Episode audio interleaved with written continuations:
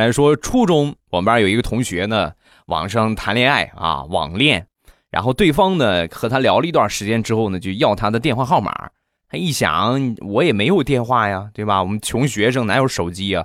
所以呢，他就把把班主任的电话就给了对方。他这么一做之后呢，旁边都是孩子们嘛，都效仿。哎，你看这个招真好，折腾折腾老师。所以呢，纷纷啊，就用这个用这个班班主任的名字啊，在网上和他们聊天啊。然后呢，聊的差不多呢，留电话方式就留这个班主任的电话联系方式啊。然后后来什么结果呢？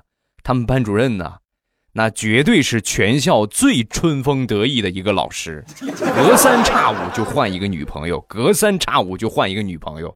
后来校长实在看不下去了，这个老师啊，你能跟我说一说，你是来教孩子的，你还是来谈恋爱的呀？啊？